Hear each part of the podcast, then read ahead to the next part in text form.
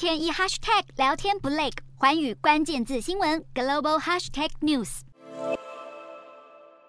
通膨飙涨，英国民众勒紧裤带，生活苦哈哈。英国政府为了让经济恢复成长，在二十三号公布五十年来最大规模的减税措施。英国新任财政大臣垮腾表示，政府将会调降所得税、冻结企业税，并且在未来两年挹注超过一千亿英镑补贴能源账单。英国政府估计，在二零二六到二零二七年前，减税总额将达到四百五十亿英镑，大约台币一点五八兆。英国新首相特拉斯打算透过大举减税来拉抬经济，但反对者警告，大规模减税和减轻家庭与企业能源价格负担的计划，将会让英国政府背负巨额负债，并且引发货币危机。在野党工党则批评减税措施是图利富人。专家认为，英国有半个世纪没看过如此大规模的减税，市场似乎也被这项财政大放送吓到了。英镑在这项一九七零年代以来最猛的减税计划公布后，狂泻百分之一点五，